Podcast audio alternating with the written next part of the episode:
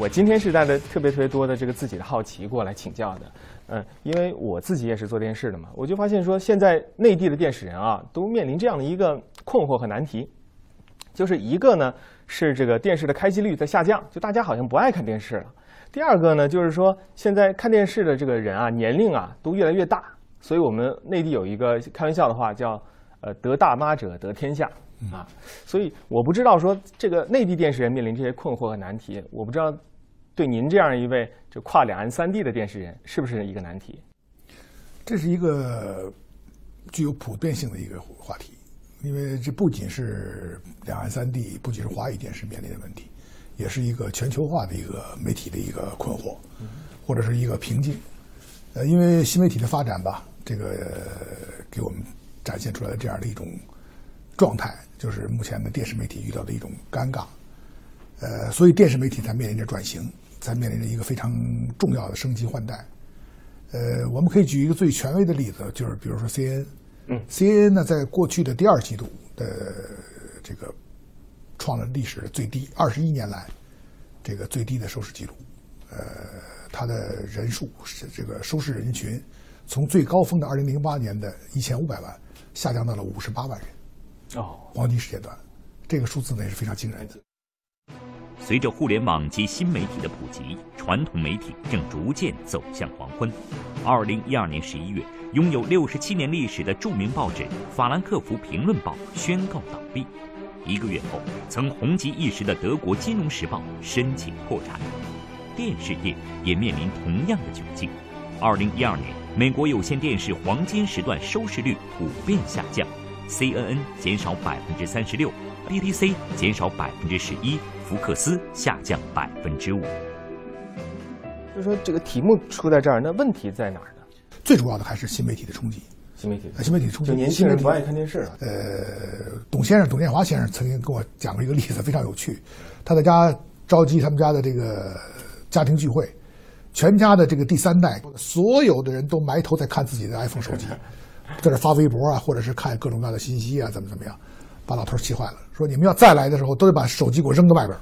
啊！就这种冲击和影响。最新的一个数据显示呢，到二零一三年的时候，智能手机和手机这个的数字数据啊，就上网的数据会超过 PC，呃，使得现在我们的电视媒体和传统媒体都面临着一个非常严酷的、非常严峻的一个事实，就是怎么样子来面对现实，怎么样子来走向全媒体。对。今天这我我很重要的一个就想听听您的这个解题方案的，因为凤凰其实，嗯，您在两这两年以来一直在这个推推广您的这个全媒体的这个概念，但是您今天正好借这个机会，能不能跟我们讲一讲，就是让电视机前的观众能够感受得到的什么什么是全媒体的这样的一个概念？我们呢在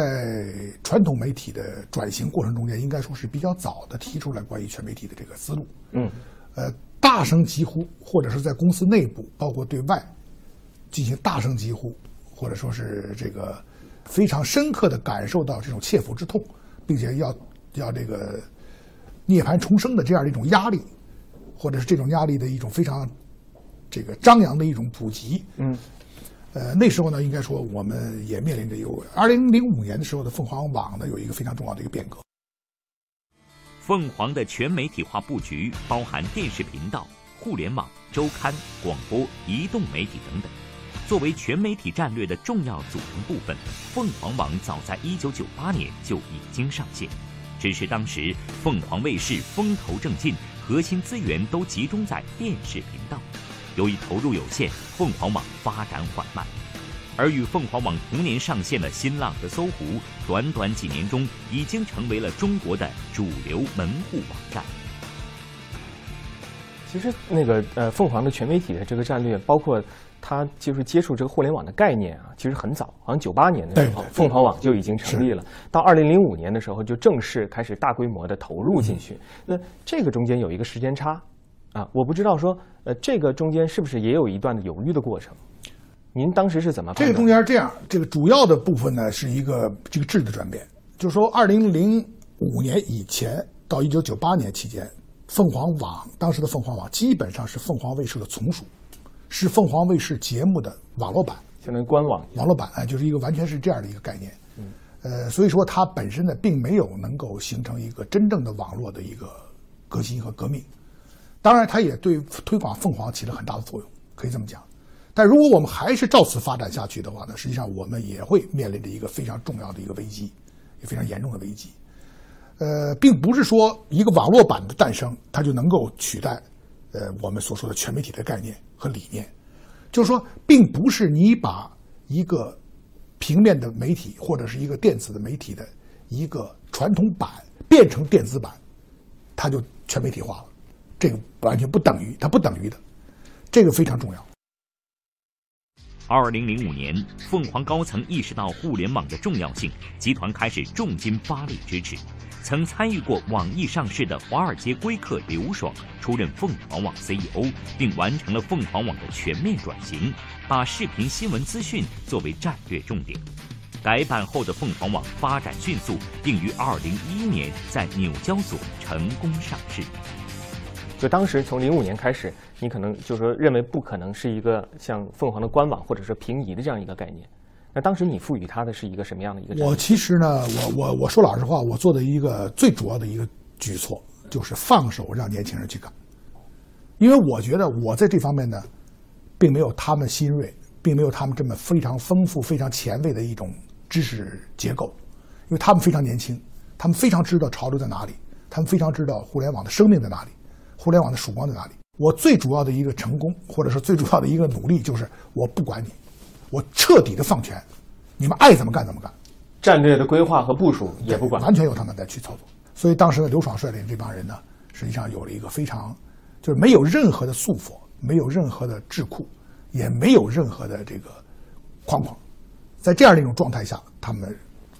驰骋，他们自由的飞翔，所以才有了今天的凤凰网。那您怎么做这个战略上的协同呢？我更多的做的是协调，就是说，他们比如需要凤凰的资源，他们大胆的想，你们凤凰哪些地方可以你们给你配合，哪些地方可以为你们所用，哪些地方可以和你们合为一体，你们就大胆的提，我去大胆的去做，去支持，这个是很重要。其实这个方是很有有很大阻力的，因为我们来自于传统媒体这部分，我们同事们，他们也是有非常多的想法，他们认为我们 option 没你们多。那么做新媒体，你说靠 option，对股权的 option，对啊，来来来来，激励机制完全不一样，不一样。而我们这边是完全靠工薪，靠靠靠靠靠这个这个这个年薪，对，顶多是加点花红，呃，或者是有有点有点有点奖励。我们跟你们怎么比啊？结果你们拿着我们资源去挣大钱，做大了啊！结果结果结果这怎么算呢？这怎么说呢？就类似这样的东西呢？作为高层管理层来说，你要平衡，这这必须要平衡，要做工作，啊，这有什么这有什么例子吗？有什么故事给我们讲讲吗？全媒体的理念啊，在公司内部推广啊是实际上是费了很大劲的。嗯，就是我先在高层开了若干次的研讨会，来讲什么叫全媒体，来讲全媒体给我们带来的非常多的一种可能和空间。更重要的是讲清楚，如果你不全媒体化，你就要走向灭亡，只是个时间问题。啊，所以这方面的压力呢，给大家也形成了。所以现在把全媒体化的这样的一种意识，逐渐的变成了公司的一种自觉的行动。一种理念，啊，这个我觉得也是一个很大的转变。我还有一个好奇，就是说，怎么能从机制上给那些传统的那些媒体人一个保障？就是说我配合了这个全媒体的工作或者新媒体的工作，我能够得到相应的回报。这个呢，也是这你这个问题提的很具体，而且也很实际。我认为是可以给报酬的。比如说我们在伦敦搞奥运的时候，窦文涛就做了两个节目，一个是凤凰网的奥运五环行，一个是凤凰卫视的凤凰锵锵奥运行。三人行，这两个节目呢，凤凰网肯定会给窦文涛一定的报酬、一定的补偿，但是他前提呢是这几个节目都是为凤凰服务，都要做好，啊，这是很具体的。另外一个就是每个人的心态问题，因为刚才您也谈到了激励机制是有特别大的差别的，我也能理解，因为新媒体现在的人才啊，他这个这个待遇应该是完全不一样的。在传统媒体这边，会不会心态上就有很大的落差？这种是是是客观的，这种是客观的。再一个要明确承认有差别、有不同，两种机制。要不然你去做，你去做后期媒体啊，但是新媒体给你带来问题就是不稳定啊。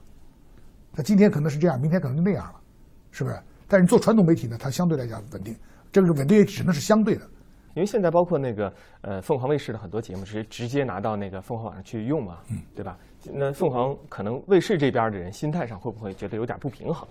我不知道您会不会面临这样的一个问题。我们跟凤凰卫视的做了很多的解释，比如说凤凰网推介凤凰卫视，就是对凤凰卫视的一个非常重要的支持和帮助。凤凰卫视的节目在凤凰网的播出，实际上呢，实际上是凤凰卫视节目的一个再传播，一个再延伸。所以说，凤凰卫视呢，如果算小账，可能你算不过来；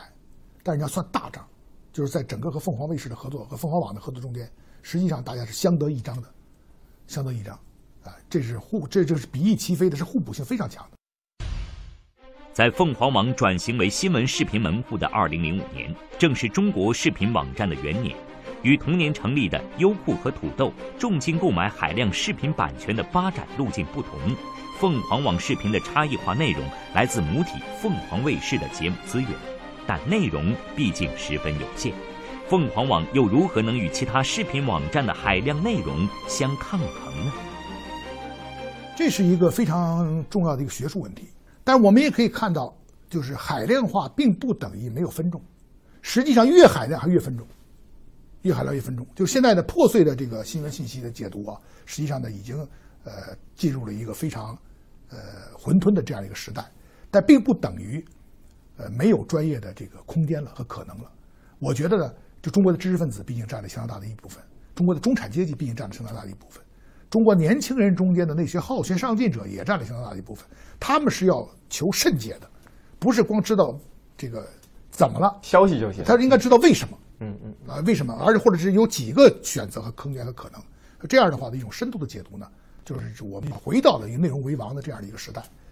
这个就是引引到一个很有意思的话题啊，就是说，究竟未来的凤凰新媒体是一个靠内容取胜的公司，靠内容驱动的公司，还是一个靠技术驱动、靠产品驱动的公司？因为现在很多互联网的公司现在都是以这个技术和产品来驱动的啊，包括现在呃前一段时间很火很火的微博，那现在可能又被微信来取代，就是大家的这个呃收看的方式、看信息的方式，似乎随着产品的一代一代的推出，在不停的变化、迭代的变化。您对这个问题怎么思考？就是说，新媒体的未来是以内容，未来是以驱动力吗？呃，应该这么说，就是作为凤凰卫视来说呢，他考虑自己，特别是凤凰网来说，他的考虑定位呢，嗯，他应该是首先要立足于本身，然后才要面向这个市场。是，呃，他不可能去面向市场，面市场需要的东西多了，嗯你都能提供得了吗？嗯你还得考虑你自己的可能，所以你必须得立足于自我，然后呢才能面向市场。在这两条中间，凤凰的内容肯定是强势的。所以，像我们这种传统媒体人去做这个新媒体，会有这样的一个担心，就是说，传统媒体的思维好像和新媒体的思维是不不不一样的一个思维方式，不一样的基因。那会不会说这个做过去就很难做好？我不知道你有没有这样的一一一种。你你说的这个问题，这是我们现在一种一种困惑，就是说，呃，我们现在一直在研究着全媒体的过程啊，不是说我们把全媒体的过程就等于一个呃电视版的凤凰和一个网络版的凤凰，简单的类比，这是绝对错误的。说必须把传统媒体中间的 DNA 把它优化，把它升级换代，然后进行杂交，才有可能出现新的产品和空间和可能，包括新的思路。我们现在呢看到有很多的在新媒体的布局或新媒体的发展中间啊，这个脱节。所谓脱节什么意思呢？特别是在我们讲三个链，一个叫生物链，或者我们叫物理链、生物链、产业链，再加上价值链、价值链，这三个链中间相对脱节。物理链、生物链应该说是大家都可以理解的，啊？不管你是比方说凤凰卫视、凤凰网、凤凰手机网、手机报、凤凰 U Radio 等，你物理链可以可以把它连在一块儿，串在一块儿。但是产业链你能不能把它连在一起？产业链方程非常重重要的问题是结构，是体制，这你能不能把它连在一起？更重要的是价值链，就是它价值链上它产出模式、投入模式有了，产出模式是什么？它收入模式是什么？现在收入模式一般的就是广告加是付费，对就完了。就是但是是不是就如此而已呢？所以这个问题呢，目前呢，在新媒体的这个领域阶段里并没解决，但我觉得我们希望解决这个问题，啊，所以我我我认为我们现在都在尝试这一点，就是我们要做的新产品一定要考虑到它是这三个链怎么样能够非常完美的结合在一块儿，三个链之间能够非常好的串通一气，能够非常好的复合，这是我觉得是一个非常重要。现在特别是第二个链，就是在这很多体制环节上，可能各部门之间的利益都没有打通和协调好。这是很大的问题。嗯嗯嗯，现在你比方说，现在这个 ABC 美国 ABC 首先宣布，它要撤销从物理结构上撤销全球的记者站，他向全球，同时他发出第二个指令，就是在全球招聘全能的媒体复合的人才。呃，这个信息是很重要的，就是说这么专业的美国电视公司 ABC 啊，它撤销了它全球的记者案，全部用单打独斗的这种全能记者这种方式来操作。实际上，你说它是不是就能力变低了呢？或者非专业化了呢？不见得，不见得。我们有一种体验，我们有很多的一人一战，凤凰有很多一人一战在全球啊，一人一战。你比如说，我们现在我们在在澳澳大利亚的我们的杨海英，基本上是一人一战。哎，他一个人架个机器，然后他站那就哇哇哇哇说，然后呢，他自己又背一个大机器，只要做网网上发卫星，啊发发节目，他一人一站，这个这这这种全能记者我们是非常欢迎的。我们遇到了一个非常重要的，就是在保保钓的时候，我们有两个保钓事件非常有意思，我给你讲一讲。嗯，一个就是蒋晓峰，蒋晓峰去这个钓鱼岛，最后不最后不是他们登船查旗，当时船上不有登船查旗嘛，俩人啊，当然我们不是传播的信息传播过去了吗？那次我们是独家新闻，毫无疑问是是很是很很不容易的，因为很但是也很简单，就我们一家去了，对，别人都没去，所以当然你是独家的了。但第二次台湾呢，有将近八十个媒体一块儿。登了若干条船一块儿去到保钓鱼岛宣誓主权。这次呢，就只有凤凰卫视独家发回了新闻报道。这是为什么呢？这是因为凤凰的三个新闻记者去三个就是全能记者，他们自己带着卫星海事卫星，一个人是专业的海事卫星的记者，他同时又能够发这个，他他他他又能拍摄，他又能发发这个发信号，他找的这个在移动状态之间呢，能找到海事海事卫星定位。同时，另外三个人呢是一人一个摄像机，一人一机都在拍摄。然后呢，他的专业技术呢，使得他们能够既保证能拍、能编、能说、能报，还能够发出去，还能传回来，还能传回来。而且所有的其他的媒体全部都没传回来。当然，这有个插曲，就是我们的这个记者正在播报的过程中间吐了，吐了，就是因为他他他晕船，那船晃晃晃晕的很厉害，他吐了，吐了以后很多传这，因为他是直播啊，咱们也没法剪辑啊。结果最后呢，很多网民开始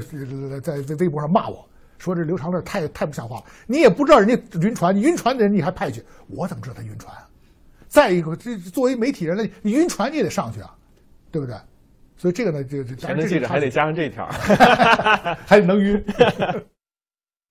这是刘长乐位于香港凤凰卫视总部的办公室，最吸引眼球的是这面电视墙，十几块屏幕上闪动着 CNN、BBC、央视新闻频道、凤凰卫视资讯台的各大新闻。已经六十二岁的刘长乐经常会关注媒体同行们的新闻报道。近些年，随着内地电视新闻频道的崛起，凤凰所面对的竞争环境也越来越激烈。